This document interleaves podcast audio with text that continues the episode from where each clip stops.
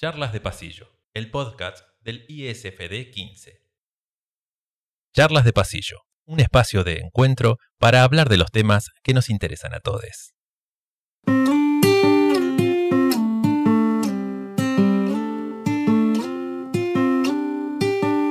Bueno, bienvenidos a un nuevo podcast del 15, a una nueva charla de pasillo. Qué lindo nuevo martes aquí con ustedes. Acá calorcito por todos lados parece que está, estamos pasando en toda nuestra provincia de Neuquén. Eugenio de este lado como todos los martes. Bienvenida Guille, ¿cómo le va por allí? Buenas, buenas. ¿Cómo estás Euge? ¿Cómo estás Pau? Qué bueno volver a encontrarnos un nuevo martes. Sí, hace calor en toda la provincia de Neuquén porque ustedes están en la cordillera y, están con calor y acá en la zona del valle está eh, bastante pesadito. Eh, no sé cómo estará el resto del país, pero me parece que es una semana calurosa y mucho sol. Y mucho sol, por supuesto. Pau, maravilla, estuviste disfrutando un poco del sol de la villa. Ay, Sí, genial el fin de semana. Buenas, buen podcast para todos en el momento que lo escuchen. Buen radio, buen todo para todos. Eh, hermosos días de sol. Muy bueno, muy bueno, muy bueno, muy bueno. Y muy contento, como todos los martes, de encontrarnos. Pero particularmente el tema de hoy me, me encanta. Bueno, Guille, lo hemos charlado un par de veces. Ya lo venimos trabajando en la cursada. ¿No es cierto? Sí, es un tema muy interesante. Bueno, se desprende de otro de los podcasts que ya hemos grabado y, como cualquier charla de pasillo, los temas se van desprendiendo y van surgiendo nuevas charlas y eso. Eh, Me encanta. Eh, bueno, podemos adelantar, Euge, ¿qué decís? Estamos haciéndonos. Sí, por supuesto. bueno, hoy vamos a seguir hablando porque en realidad ya lo, lo hablábamos, eh, vamos a hablar de interculturalidad pero nuestra intención era como meternos un poquito más en el tema, ya que como dice Paulo, trabajamos desde la cátedra, de la carrera de Geo, pero también de la carrera de primaria, así es que en didáctica de ciencias sociales, así es que la, la intención de hoy es meternos un poco más en el tema de la interculturalidad y conocer específicamente eh, algunas características eh, de, lo que es eh, el pueblo y la comunidad mapuche. Por supuesto, y de hecho eh, empezó así como, como una cuestión de, querer saber, porque tanto a mí como creo que a muchos y muchas que van llegando a distintos lugares del interior, es como que cuando uno llega va conociendo nuevas maneras de vivir que tienen las comunidades y es una de las cosas que pasa acá en Villa Langostura Digo acá en Villa Langostura porque es algo que no se habla por ahí en, en todos lados o no se habla de lo mismo. Y acá en Villa un tema que, se habla mucho es justamente esta culturalidad entre el pueblo mapuche y la, población de Villa Langostura. Bueno, seguramente nuestra invitada, que justamente está empapada del tema y sabe mucho de eso, nos va a poder sacar algunas dudas respecto a esto. Bienvenida, Estefanía Rivera, a un nuevo podcast del 15. ¿Cómo andas, Estefanía? Mari Mari Compuche, Mari Mari Com Eimun, al Cutulelo Tufa Traumeu. Eh, saludo a todos y a ustedes y a quienes estén escuchando esta reunión, este Traum, le dije. Gracias por la invitación. Gracias, Estefanía. ¿Querés contarnos un poquito de tu vida? Generalmente yo eh, doy una pequeña presentación de, nuestros invitados, pero me gustaría que vos te puedas presentar y nos digas de dónde sos, eh, qué, haces de, tu vida, de tu, de, tu profesión, de tu estudio. Contanos un poquito de vos. Bueno, soy estudiante del profesorado de Historia de la Universidad Nacional del Comahue, en la ciudad de Neuquén. Me falta una materia para terminar que seguramente la termine ahora, en estas semanas. Eh, mi origen territorial se encuentra en, del otro lado de la cordillera, en Gulumapu, eh, en el cual viví muchos años. También intenté estudiar, pero por razones de público conocimiento es medio difícil estudiar de ese lado. Así que me vine con mi familia que, que habita este lado de la cordillera eh, y, vivo acá, en Neuquén. trabajo en la secundaria, en nivel medio, como docente de historia y también en, los proyectos con la Secretaría de Extensión de, la universidad. Todo vinculado al tema de la interculturalidad y todo también desde, desde revalorizar el propio Kimun Mapuche, el conocimiento mapuche a partir de nuestras propias prácticas y nuestra propia enseñanza y también nuestra propia voz. Me encanta. Gracias por esa, por esa presentación bilingüe, justamente que en un ratito vamos a poder estar hablando de esto y, y de que hay una ley justamente que habla de una educación bilingüe y vamos a ver qué tan efectiva y qué tan tanto se lleva hoy en día a las aulas. Pau, ¿querés hacerle alguna preguntita como para empezar a indagar? Sí, eh, si bien es un tema que ya hablamos, estaría muy bueno que Steffi nos pueda contar qué es la interculturalidad, cómo acciona ella ahí adentro, ¿no? En el aula. Bien, quienes trabajamos la interculturalidad, quienes somos... Eh, eh, nos reconocemos como mapuche en primer lugar y trabajamos con personas que, les interesa el tema y que están en los espacios educativos, entendemos a la interculturalidad en una relación de diálogo eh, en primer lugar, un diálogo entre diferentes pueblos que habitan un territorio eh, en función de un proyecto educativo en común, de convivencia y de respeto. Entonces, entendemos en primer lugar eh, a la educación intercultural como un acto pedagógico que reconoce una diversidad de saberes, no solo de pueblos, sino que de saberes y de perspectivas prácticas que permiten aprender y construir un nuevo saber. Consideramos que la educación intercultural tiene que ver con la explicitación eh, de saberes y de conocimientos, eh, no solo que están en las aulas, que tienen procedencia eh, de, diferentes lugares, sino que también el que es propio del territorio.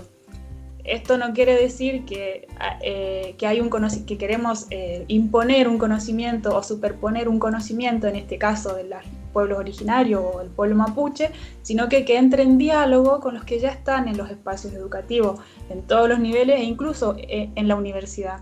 ¿sí? Eh, y siempre hacemos la diferencia, no es toda la, información o todos los saberes, en este caso del pueblo mapuche, que van a las aulas y a las universidades, sino que el conocimiento que sirva para poner en diálogo y que, se, que dialogue con estos saberes eh, de las ciencias naturales, de las ciencias sociales y también en el ámbito superior. Eso en primer lugar. Clarísimo, me encanta la idea, de, perdón, me encanta la idea del diálogo, ¿no? De que, de, que la interculturalidad es el diálogo entre una y otra cultura, ¿no? Eso me parece fantástico. Gracias, Steffi. Yo pensaba lo mismo en esto de, pensar la, interculturalidad como un diálogo de saberes y también la necesidad de la educación intercultural y de esta posibilidad de, llevar a la escuela saberes de, pueblos originarios o de otras culturas que nos sirvan, dijo así, que sirvan. O sea, no es que todo lo tenemos que enseñar en la escuela, sino aquello que nos sirva.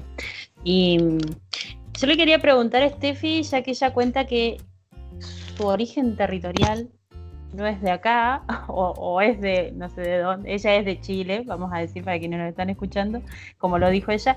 Pero bueno, quería, quería que me cuente desde algo personal, desde su individualidad, cómo es esto de que hoy eh, te autorreconoces mapuche. ¿Quieres contarnos un poco de tu historia personal? Bien, tiene que ver justo con la respuesta cuando, cuando me dicen que soy de Chile y yo siempre digo que soy de Gulumapu. Eh, que eh, no, no, tengo, o sea, soy de Gulumapu, entendiendo como una identidad territorial más dentro de las muchas que tiene el pueblo mapuche y de un amplio territorio que, atraviesa esa frontera estatal argentino y chilena. Eh, eso eh, es una afirmación muy fuerte, la que, la que estoy haciendo, al, al, no reconocerme en primer lugar como chilena, sino que como parte del pueblo mapuche porque también mi familia está en ambos lados de la cordillera y si es el Gulumapu, este, de este lado es el Puel Mapu y, así hay diferentes territorios que se van nombrando con el Mapuzungún y es un territorio que era muy extenso y que hasta el día de hoy habitan personas mapuche desde el sur de Mendoza, de San Luis, Córdoba y Buenos Aires hasta Chubut mismo y también desde el sur de Santiago de Chile todo ese territorio se denominaba Walmapu y todo ese territorio sigue incluso siendo nombrado Mapudungún y hay comunidades y hay gente que sigue expresándose en Mapudungún. Esa misma lengua que tenemos en común, eh, el hecho de que alguien de Temuco venga para acá y se vaya a Carmen de Patagonia y se encuentre con otro mapuche y se puedan hablar la misma lengua, da cuenta de esto que estoy diciendo, que, no son inventos. Entonces, eso, eh, eso es una primera eh, referencia a, mi identidad y, a, lo que quiero, a lo que quiero decir. De, tu, historia personal, ¿cómo has llegado a, hoy ser ferviente impulsora de recuperar esos orígenes y eso? Es, creo que tiene que ver mucho también con la profesión, con, el acto de, enseñar y el acto educativo y el acto pedagógico de estar enseñando y estar en las aulas es un aprender constante y también es aprender y enseñar todo el tiempo. Y, siempre hay un sentido común que va en contra de los saberes que, vienen de, los espacios educativos y es contra ese sentido común que yo también eh, siempre estoy... Eh, peleándome, si se puede decir, o informando. Eh, entonces, em, siempre hago, hago estas aclaraciones porque de este lado de la cordillera todo el tiempo está la cuestión de la extranjería mapuche, eh, y, tampoco ando en muchos lugares porque, bueno, siempre dicen, ah, pero si vienen de Chile, no, no venimos de Chile, estábamos en los dos territorios. Y después, eso en primer lugar, reconocer un territorio amplio, reconocer cuándo se funda Argentina, cuándo se funda Chile, sobre todo quienes estudiamos historia acá. Y después, eh, también con la identidad, eh, hay una cuestión que, que, también es parte del sentido común, que, que es eh, poder vincularte todo el tiempo a objetos de museo la mirada de, la alteridad que no es indígena o que no es mapuche, todo el tiempo busca, a, busca mirar sujetos indígenas con rasgos de museo. También, entonces en este, en este sentido pienso, ¿quién, ¿quién realmente está hablando desde un conocimiento empírico y cierto? Porque está bien, existieron imágenes de personas que estuvieron en los museos y que tienen rasgos físicos eh, que se pueden atribuir a población originaria, pero son montajes. Eh, las personas que tienen que saber que hay personas que la llevaron al museo, que de ahí las desvistieron, le sacaron su ropa, le pusieron lanzas y las hicieron posar así, y en función de eso repartieron todas esas imágenes por un montón de lugares y después muchas de esas imágenes van a los libros de texto, no solo de las escuelas, de las universidades. Eh, hablar en función de un pasado indígena, eh, desaparecieron todos y después, bueno, se fundan los estados y no queda ningún indígena. Hacer referencia al último indígena es dar por negado y por sentado eh, que no hay más, cuando en realidad yo estoy diciendo todo el tiempo que acá se habla mapuzungún. Entonces después, claro que les sorprende verte, no sé, recuerdo las burlas que le hacían al lonco Facundo Jones Guala de por qué él no podía ser flogger, entonces después todo queda desacreditado sin entender también que las identidades eh, no son estáticas, que todo el tiempo van cambiando. Entonces todo el tiempo, porque capaz que yo a veces parezco enojada, pero es que todo el tiempo salen con cuestiones de, ah, pero y los rasgos, ah, pero y no tienes no sé qué sin, tampoco cada uno cuestionarse su propia historia, como si también la nación argentina o la nación chilena hubiesen sido la misma de hace no sé cuántos años atrás, hace 100 años atrás, no somos los mismos, bueno, nosotros tampoco, y también habemos, hay muchas diferencias.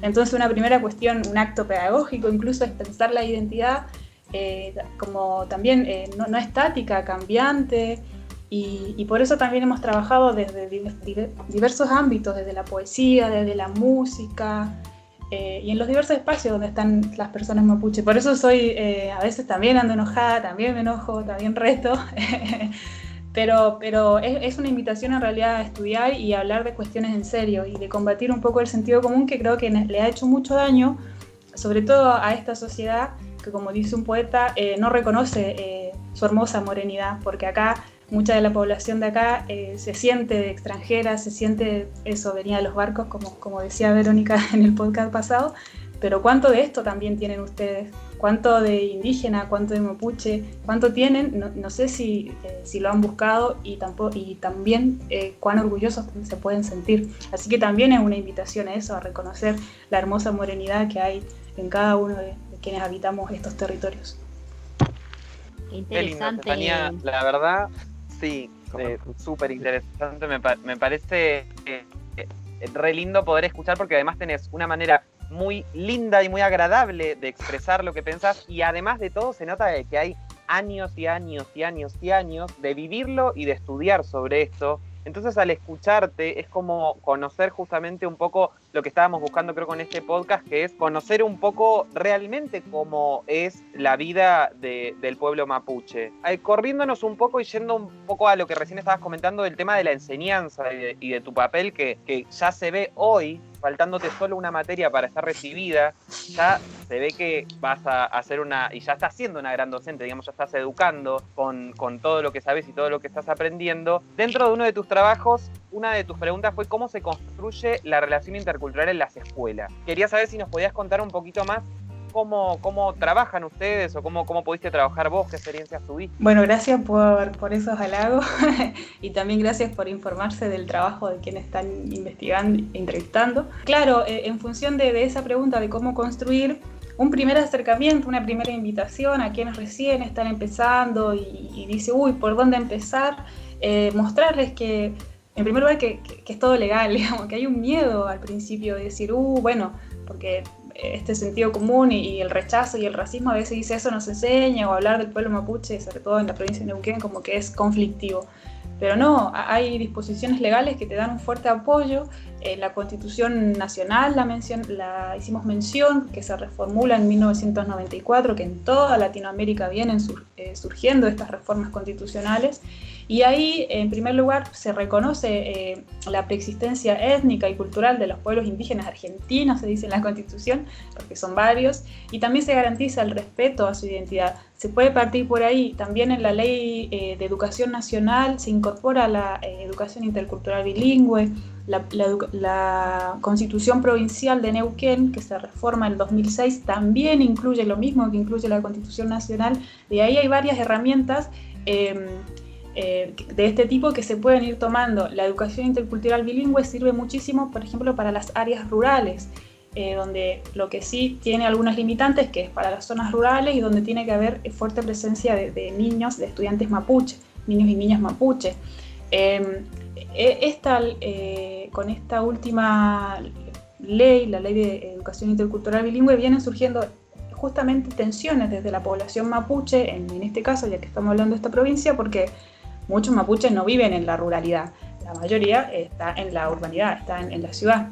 Y también ayuda un poco a salirte de esa identidad estática de pensar a los mapuches en un sector eh, rural, que queda muy poco campo. Entonces, también el Consejo Provincial de Educación se viene, viene trabajando estas cuestiones y retoma la, educación intercultural bilingüe, no solo como una modalidad más dentro eh, de la educación de la educación en la provincia, sino que la empieza y la van a comenzar a pensar desde 2014 como un eje transversal y obligatorio para todos los niveles. Esto quiere decir que se puede tomar, así como se toma la perspectiva de género, la perspectiva ambiental, la ESI, que también tiene mucha polémica, también tiene que tomarse la educación intercultural como contenidos eh, nuevos y que aportan a la escuela. Entonces, en función de todo esto, la gente que recién eh, empieza a pensar esto en las aulas incluso en la universidad, tiene ya, eh, digamos, una pirámide legal eh, de lo macro a lo micro para poder empezar y de ahí, bueno, seguir estudiando. Hay otros textos que también los sacó el Ministerio de Educación, también los sacó el Consejo Provincial de Educación, que te permiten ir trabajando y, de a poco, tampoco sin, sin apresurarse porque también es, bastante nuevo. Estaba pensando en lo que mm, en lo que decía Estefanía sobre la, eh, esto de que el, pueblo mapuche hoy no está en el campo, no está en, en, lo que uno podría decir la cordillera o si vas para Chile en el campo, en Chile también la cordillera, sino que hay, población eh, del pueblo mapuche o la comunidad mapuche viviendo en las ciudades, ¿no? Y, y, también pensaba, Steffi, qué difícil que es eh, el proceso de reconocimiento igual, ¿no? Está bueno que le pudiéramos poder o, comentar también esto, las dificultades que implica, más si vivimos, por ejemplo, en las ciudades. No sé, esto de la identidad me pareció re interesante también, como que el concepto clave es la identidad, es cómo vas construyendo tu propia identidad, pero es un proceso difícil y lento. Sí, hablo también, bueno, todo el tiempo de esta podcast voy a hablar desde el pueblo mapuche. Y claro, exactamente, hay un, el derecho a la identidad eh, en, los, en, los, niños, en los adolescentes, eh, tiene que, ser resguardado. Y cuesta mucho, primero porque se ha relegado que la identidad mapuche quede en el sector de la ruralidad y, que quienes son la parte urbana, que no por elección propia muchas veces han querido estar en la, urbanidad, sino que es el despojo permanente que, hace, que hizo el Estado argentino y que a diferencia de lo que hizo el Estado chileno, que redujo todas las comunidades, redujo en un 80% su capacidad de tierra, las dejó en el mismo territorio original, lo que hace el Estado argentino es sacarla a toda del territorio y moverla. Entonces acá no, hay, no, se llaman reducciones, porque no quedó nada, quedaron muy pocas comunidades, quedaron básicamente las que pudieron negociar, Saihueque, Ñancuchinahuelquir, Catriel, Calfucura, toda esa gente que puede negociar por un poco de tierra que le van a ser las peores son las que quedan en los campos, pero el resto fue toda corrida de su territorio de origen. Y eso afecta profundamente la identidad de las personas. Y es muy doloroso también eso, porque si bien se perdió la identidad, eh, los mapuches siempre eh, tienen para dar cuenta de quiénes son, tienen que hacer un acto reflexivo de mirar el pasado. Tienen que nombrar su territorio de origen, siempre en una presentación, y su origen familiar es como el derecho romano, ius solis, ius sanguinis. Tienen que dar cuenta de eso. Esto se ve interrumpido, por supuesto, cuando el ejército argentino avanza y, hace todo esto, le quitó la capacidad de que cada mapuche pueda hacer referencia, porque el, derecho de sangre, digamos, la familia fue eh, diezmada, fue distribuida por todo el territorio. Fueron distribuidos a Buenos Aires como mano de obra esclava, las mujeres a las casas de la élite como trabajadoras domésticas, los hombres enviados a trabajar a la zafra en Tucumán, a Mendoza, a los viñedos y algunos a campos de concentración. Una familia que quedó desintegrada, entonces esto es, es muy doloroso y, poder recuperar esa identidad perdida totalmente eh, es un acto que, incluso hasta se ve casi imposible, de a poco lo están haciendo. Y es un proceso muy doloroso también el, el Mapudungún que se perdió en gran parte de las personas porque se prohibió. Nuestros abuelos, mi, tío abuelo con el que me a nosotros se nos prohibía hablar el Mapudungún. Cuando mis compañeras, las maestras de primaria, lo vuelven a enseñar en las escuelas ahora, con todas las dificultades que hay, van las familias y dicen, ¿quién le está enseñando esto otra vez a mi hijo? ¿Por qué? Tengo miedo porque a nosotros nos golpeaban por hablar mapuzungun. Entonces es un proceso muy fuerte que es a nivel personal, individual y que tiene que, bueno, y viene con toda esta carga. Es fundamental garantizar esos derechos, pero, pero también es, muy fuerte para la población mapuche y, bueno, para los pueblos originarios de Argentina en realidad, que tuvieron que pasar esto. Por eso también es un acto de, justicia, incluso el que estamos haciendo hacer y volver a a, dar esos derechos, también como justicia para esa gente que perdió que perdió el Mapuzungún, que perdió algún familiar en algún lugar, entonces, eh, y el territorio, por supuesto. Sí, me parece súper valioso lo que estás diciendo de la importancia del cuidado, ¿no? Es, es algo que tenemos que trabajar en la escuela y es imprescindible porque además es una perspectiva que nos invita a atravesar nuestras propuestas didácticas, sea de la geografía, la historia o, las ciencias naturales, Euge. Pero me parece que hay que tener cuidado, que es un tema complejo y que no es nada fácil invitar a alguien a que se autorreconozca, ¿no? Eh, esto, muchos, muchos años han pasado y mucho, todo lo, todo lo trayó Estefanía en este proceso. Así es que valoro la importancia de poder llevarlo al aula y de que hoy estamos como, como como con una campana, ¿no? Tenemos algo que nos protege como docentes. Y eso, para quienes están estudiando para ser docentes, es interesante. O sea, lo podemos trabajar y lo tenemos que trabajar en el aula, pero hay que formarse, prepararse, sobre todo por eso que decías vos, Steffi, reciente, que de repente tenés una familia que viene y te, lo cuestiona, ya sea del pueblo originario o no, capaz que viene una familia de, de los Winca y también te lo reclaman, es lo mismo que la ESI, como vos mencionabas, ¿no? Hay que como que estar preparado para posibles situaciones que se te puedan presentar. Es un desafío. Sí, eh, tal cual. Em, es como lo sucede casi lo mismo que la ESI. Es, son conocimientos eh, que ahora cobran mayor fuerza, ahora que las instituciones también eh, lo están tomando. y por supuesto que, que, la sociedad hay mucha resistencia. nosotros también nos ha tocado mm, vivir amenazas de sumario. Eh, padres que, se enojan, compañeros docentes que incluso, ¿cómo están enseñando esto? Pero todo el tiempo las invitaciones, bueno, vengan, eh, les invitamos, no es algo que los, les esté excluyendo, en realidad estamos pensando en, los, y las estudiantes, que ellos eh, pasen de tener vergüenza incluso de ser parte de un pueblo originario a sentir orgullo. E, ese es el primer objetivo pedagógico que tenemos, no es más que eso, y no es excluir a un grupo y poner a otro, sino que eso, es poder eh, complementarnos. Y, bueno, y también con cuidado y con cariño, sobre todo en la secundaria, eh, se ha olvidado mucho, se ha desprotegido mucho a las adolescencias, eh, considerándola, bueno, que están en un tránsito hacia la mayoría de edad, entonces no quieren nada y son rebeldes y no les importa nada. Pero también son personas que, bueno, tienen sus derechos y que muchas veces necesitan el cuidado, el apoyo, la comprensión y que, a veces también son niños que quieren, que buscan ahí, que buscan espacios de contención y, en, la, educación intentamos darlo, bueno, con estos niños mapuche con los que trabajamos en Añelo, bueno, y también con la perspectiva de género y otras, y la ESI sobre todo, pero esta es una más que, está pensada en ellos y está pensada en un bien común.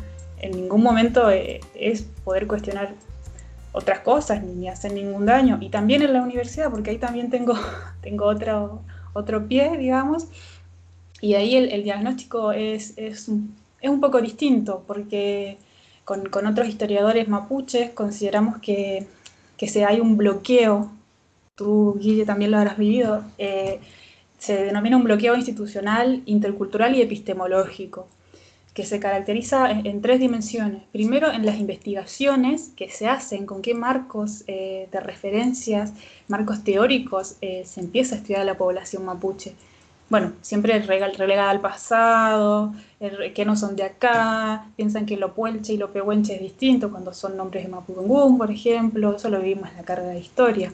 En geografía no sé si se menciona.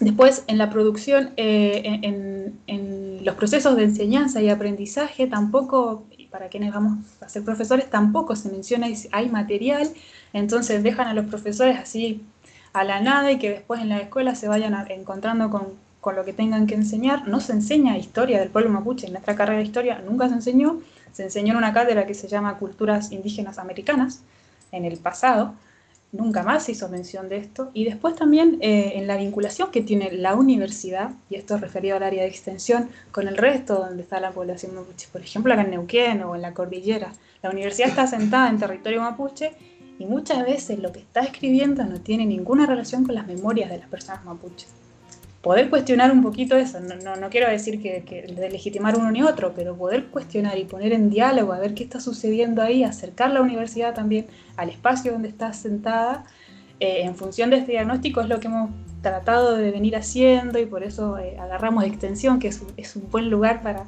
para empezar. Eh, porque ahí el diálogo de saberes, por supuesto, que está más acercado a, a lo que se denomina conocimiento científico, ¿no? Eh, entonces, eh, pero sabemos que hay disciplinas que comienzan a considerar y, a corroborar los principios y los saberes del pueblo mapuche en este caso. Por ejemplo, la complementariedad de los opuestos, que está muy en la cultura mapuche. Hombre y mujer siempre en complemento. Eh, y también la interdependencia entre hombre y mujer y la naturaleza, como entes que se complementan.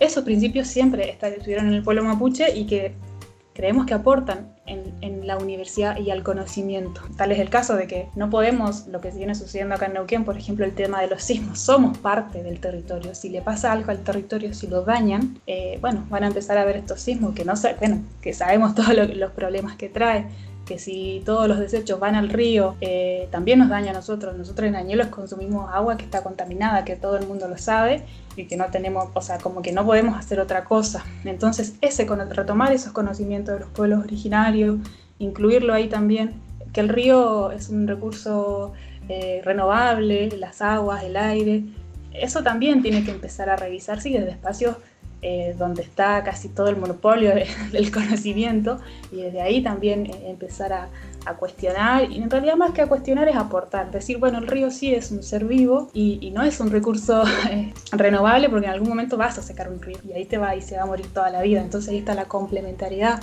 entre el sujeto y la naturaleza, por ejemplo. Sí, totalmente, y además a medida que te voy escuchando me pasa, Estefanía, que un poco eh, me parece súper interesante, que es lo que me parece que nos falta un poco en las aulas, esto de, bueno, esto que comentabas del río y de los seres vivos, que es una cuestión que yo conocí solamente cuando el año pasado estuvimos trabajando con, con las practicantes del profesorado de educación primaria, eh, que ahí descubrí todas estas, por ahí, cuestiones que por ahí no coincidimos una comunidad con la otra, pero nunca, no tenemos espacio o no lo generamos, eh, eso, creo que sería la, explicación, no lo generamos, para poder intercambiar y poder escuchar al otro, a la otra y ver cuál es la posición, ¿no? Me remonté a medida que te iba escuchando mucho, no sé si a ustedes chicos les pasó, al programa en el cual hablamos de que eh, el Día de la Diversidad Cultural no es, una, no es solo una efeméride, ¿sí? Y, con todo, todas estas cuestiones que siempre nos pasa de, de que no es solo una fecha, ¿qué, qué, cómo, qué, qué es lo que pasa? ¿Por qué esta fecha? ¿Qué es lo que pasó? ¿Qué es lo que hoy en día podemos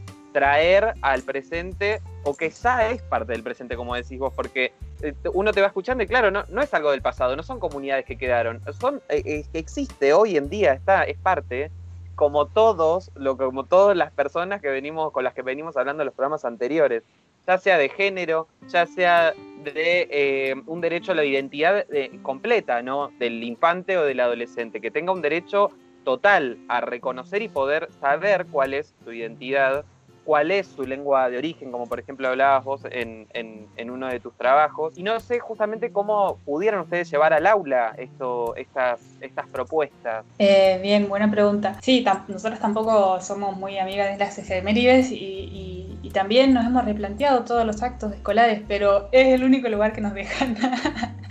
y que lo vamos a aprovechar, vamos a aprovechar todos los espacios eh, para plantear esto. Nosotras siempre venimos, nos dejan el, 12 de octubre, es así, y bueno, y aparte, incluso la universidad misma nos dejaba en octubre, pero ocupamos todo el mes. Eh, pero ocupamos estos lugares para decir, eh, para decir lo que tenemos que decir, que, que, no es eso, recordar por recordar como, como, una, como se ha venido haciendo, sobre todo en la escuela primaria y secundaria, sin entender el por qué.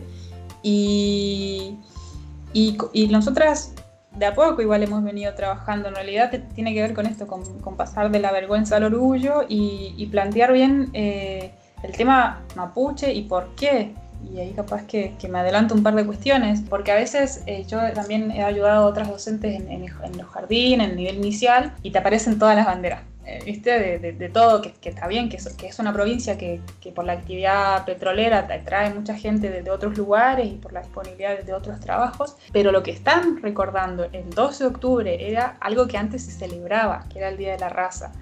Que no perder el foco, que estamos hablando desde una perspectiva historiográfica del inicio de una historia de saqueo, eh, de colonialidad, del poder y del saber tomemos un eje, pensemos en eso, en eh, lo que antes se planteaba como eh, el Día de la Raza, el choque de cultura y ahora de la diversidad cultural, no puede salirse de ese foco. La construcción de los Estados-naciones vino después. Entonces, si pensamos en el origen de una historia del saqueo, del despojo, de la colonialidad, del poder y saber, pensemos en perspectiva histórica cuánto de eso queda y cuánto de eso cambió. No nos salgamos del foco. ¿Cuánto de saqueo eh, de la Tierra que empezó en 1492 que hasta la actualidad? Bueno, ¿cuánto cambió? Bien. Eh, ¿Cuánto de la colonialidad, del poder y del saber? Todos sabemos que renombran los árboles, renombran los ríos, renombran a las personas, eh, tratan de brujas a las mujeres, el, conocimiento ligado a la naturaleza los deslegitiman. ¿Cuánto de eso todavía queda? ¿Cuánto ha cambiado? Bueno, en función de eso es que también nosotros hemos trabajado y por eso eh, la parte de las efemérides la usamos para eso, para llamar la atención, pero el trabajo mayor viene siendo las aulas, volviendo a enseñar eh, saberes que a veces han quedado relegados como el canto. Nosotros volvemos mucho a cantar con los estudiantes, por eso ahí estamos muy ligados a los profes de música. Eh, bueno, los conocimientos con las ciencias naturales, revalorizar todo, todos los otros seres que han quedado como que no eran legítimos su conocimiento. Y por lo general, eh, lo, que, lo que piensan los estudiantes para nosotros no, nos sirve mucho y ellos también nos van, nos van guiando en realidad cómo les parece a ellos y la recepción ha sido buena. Algunos, bueno, la mayoría se sienten orgullosos y, y, también es un conocimiento que de verdad sienten que les sirve, que de verdad está conectado con la realidad. Ellos piensan eso, cuánto de saqueo queda, cuánto siguen saqueando la tierra. Eh, bueno, también piensan en función del río, saben todo lo que está pasando en Añelo. Eh, yo que trabajo en la secundaria siempre le hago estas preguntas y son conscientes. Eh, y eso es lo que venimos trabajando. Y la parte de, la efeméride del 12 de octubre la hacemos y vamos entre todos, estudiantes, docentes. Los docentes también se están cuestionando mucho porque pasaron por una escuela que, que los castigó, una escuela monocultural que solo enseñó un saber. Entonces ahí estamos todos, en realidad, todos aprendiendo, docentes, estudiantes, los directivos, porque eh, también mucha gente quedó, quedó en, esos espacios de, solo un, conocimiento es válido. Eso ha sido nuestra experiencia. Los más chiquitos son los que enseguida agarran vuelo y cantan y bailan y, como son más chiquitos encuentran la diversión enseguida, como es todo relacionado a lo lúdico. En la secundaria hay un poco más de resistencia, pero vamos de a poco. También vamos eh, también invitándolos a volver a jugar, invitándolos a volver a cantar de, que no se queden sus cuerpos así, que, tienen tantas hormonas encima, quietos, simplemente escuchando, leyendo, sino que eh, invitándolos también a conocer el espacio donde están habitando. Qué interesante escucharte, Estefanía. La verdad me pasa como nos viene pasando Guille Pau en los últimos programas, que se nos pasa el programa entero y creo que yo lo llevaría a todos nuestros invitados, invitadas a un, conversatorio, que nos juntemos en un lugar y hagamos algo, chicos, porque es increíble todo, la, información, todo lo que uno aprende ¿no? en, 40 minutos. Estoy contento y conforme. No sé si quieren, eh, Guille, Pau, agregar como alguna pregunta, alguna reflexión para empezar a cerrar un poco este podcast. Wow, ¿querés comenzar vos? Sí, sí, de una. Eh, primero que nada agradecerle a Estefanía, me parece re interesante lo que plantea, ¿no? Cómo, cómo eh, por lo menos en, en lo personal, una nueva visión de la idea de identidad, de todo lo que implica la identidad. Viste que ahora estamos hablando mucho de la identidad, yo me autopercibo que. Eh, agradecerte por toda tu lucha, porque es un aliento para un montón de personas que. Yo tengo una abuela que era mapuche y que la, compraron entre Leu para que sea empleada doméstica en una casa y, y con mucha culpa, con mucha carga y estamos todavía cargando las generaciones de más abajo con esa cuestión cuando nada, eran humanos y era otro contexto. Me encanta la visión de la realidad que tenés como monocultural. No sé, me pareció fantástico lo que estás contando. Eh, y coincido totalmente con el Euge. Hay que hacer una sobremesa de 5 o 7 horas para seguir charlando porque es, too much. La verdad que eso. Que muchísimas gracias y por toda tu lucha. Nos alienta a seguir luchando a, todos, ¿no? Es súper importante que podamos recuperar esas nuevas, esas otras, no sé si nuevas, pero otras formas de, de concebir la realidad. Viste, como que estas que veníamos trayendo ya no nos estaban funcionando, ¿no? Esto de la monocultural, que ahora esta monoculturalidad la voy a usar de acá hasta que termine la vida, me encanta. Pero digo, como ampliar un poco más, está buenísimo, que está buenísimo que nos invites a la reflexión. Eso, creo que, vos misma nos invitas a la reflexión. Muchas gracias. Eh, bueno, de mi parte, muy valiosa los aportes de, de Steffi, como, como dice Pau, en torno a la reflexión. Eh, y qué importante que es que, se estén haciendo este tipo de, actividades y de, apuestas en diferentes eh, ámbitos. Eh, me parece importante entonces lo de, la, lo de las posibilidades que se, que se hagan actividades en diferentes ámbitos y niveles, porque bueno, eso abre un poco más el panorama, ¿no? A poder llevar esta interculturalidad que queremos o la educación intercultural. Y por eso me gustaría recordar que, que Steffi mm, participó en estas últimas semanas, en el mes de octubre ya lo mencionó, eh, en un ciclo de conversatorios eh, desde la Secretaría de Extensión de la Universidad del Comahue, de la Facultad de Humanidades de acá de la Universidad del Comahue. Entonces, por ahí, para quienes nos están escuchando y quizás tengan ganas de verlos, eh, están en el Facebook de, de Extensión Humanidades de, la Facultad de Humanidades. Em, lo pueden buscar, después lo podemos linkear en nuestras redes sociales, porque está bueno poder escuchar em, lo que están haciendo ellas. Y ahí eh, también quiero hacer un, parate porque toda la exposición la escuché, toda la charla la escuché diciendo nosotras, nosotras, nosotros, nosotras. Entonces es algo que se viene repitiendo en todos nuestros invitados, ¿no? Eh, algo que vengo escuchando desde que empezamos este podcast es de que el trabajo en soledad no existe. Eh, y en esto también, ¿no? Se escuchó y por ahí Steffi lo puede cerrar con algo de esto. Es imposible estar eh, reivindicar nuestros derechos o buscar nuestra identidad o hacer tipo de trabajo en, la educación solos. Y acá Steffi volvió y lo decía todo el tiempo, nosotras, nosotros, en equipo. Eh, así que bueno, agradecerte Steffi por eso y, recordarle a quienes nos están escuchando esto, de que, de que la pueden escuchar y la pueden ver. Eh, sus experiencias en, el Facebook de Extensión Humanidades. Eh, bueno, les agradezco a, todos ustedes que, me dan este espacio para seguir sacando la voz. Eh, me parece muy valioso también lo que están haciendo ustedes, estuve escuchando sus podcasts, eh, la posibilidad de, estar en espacios educativos es eso, no negarse a aprender y a desaprender, si hay algo que desaprender. Así que también desde acá les mando un fuerte abrazo, también valoro mucho su trabajo.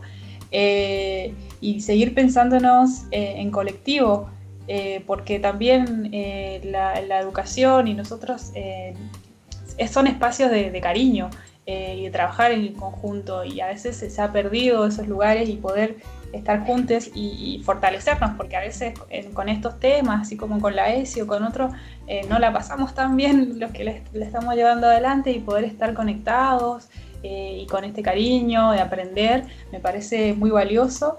Eh, así que seguramente la gente que está escuchando, ustedes mismos, nosotras vamos a seguir articulando con las docentes de todos los niveles, capaz que más charlas sobre interculturalidad y, a partir de las experiencias que cada uno está haciendo, el aprendizaje, por dónde la va llevando, de todas las áreas. Así que ahí también les voy a estar pasando el dato para si se quieren sumar, porque ustedes también están haciendo un trabajo muy importante. Así que les agradezco y, Gracias por la invitación, Rumé Mañum. Eh, recuerden que está en el territorio mapuche eh, y que eh, eso, que todos los seres aquí son una oportunidad de, aprendizaje y en relación con ellos. Impecable, me encanta. Bueno, con esto nos vamos despidiendo entonces. Les recordamos a nuestros oyentes que nos pueden buscar en charlas de pasillo en Spotify y también tanto en Facebook como Instagram en arroba el podcast del 15. Saben que por ahí nos pueden mandar comentarios, preguntitas, felicitarnos, mandarnos dinero, viajes por el exterior, lo que quieran, lo que quieran pueden hacer en, nuestras redes sociales. Así que bueno, chicos, gracias por estar del otro lado. Se nos fue un nuevo podcast del 15, la pasé muy bien. Gracias, Guille. Gracias, Pau. Gracias, Estefanía. Gracias, gracias Euge. Les dejo mis saludos y vamos preparándonos para la última etapa. Vamos a empezar a cerrar, así que ya vamos, vamos en los últimos temas. Nuestra primera temporada, no lo sé, no lo sé si haremos. La primera temporada de charlas de pasillo. ¿Ya estamos negociando el contrato de la segunda temporada? ¿Ya están haciendo los contratos algo así? No, sé, ¿eh? Y no se sabe. Estamos viendo si elegimos a Tinelli o a, no sé, a qué, quién, qué gente hay en la... no, no. Hasta acá llegamos por hoy. Estamos bien. Nos vemos el martes que viene. Nos vemos el martes que viene.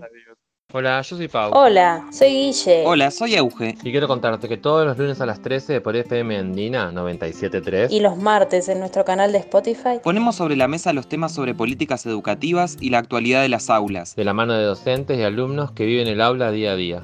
Charlas, de pasillo, el podcast del Instituto Superior de Formación Docente Educadoras Patagónicas de Villa Langostura. No te lo podés perder. Acompáñanos y compartinos tu opinión y tus experiencias. Obviamente nos auspician. ATEN, Asociación de Trabajadores de la Educación de Neuquén. Y el Instituto Superior de Formación Docente número 15 de Villa Langostura. Charlas, de pasillo. Charlas de pasillo, el podcast del ISFD 15.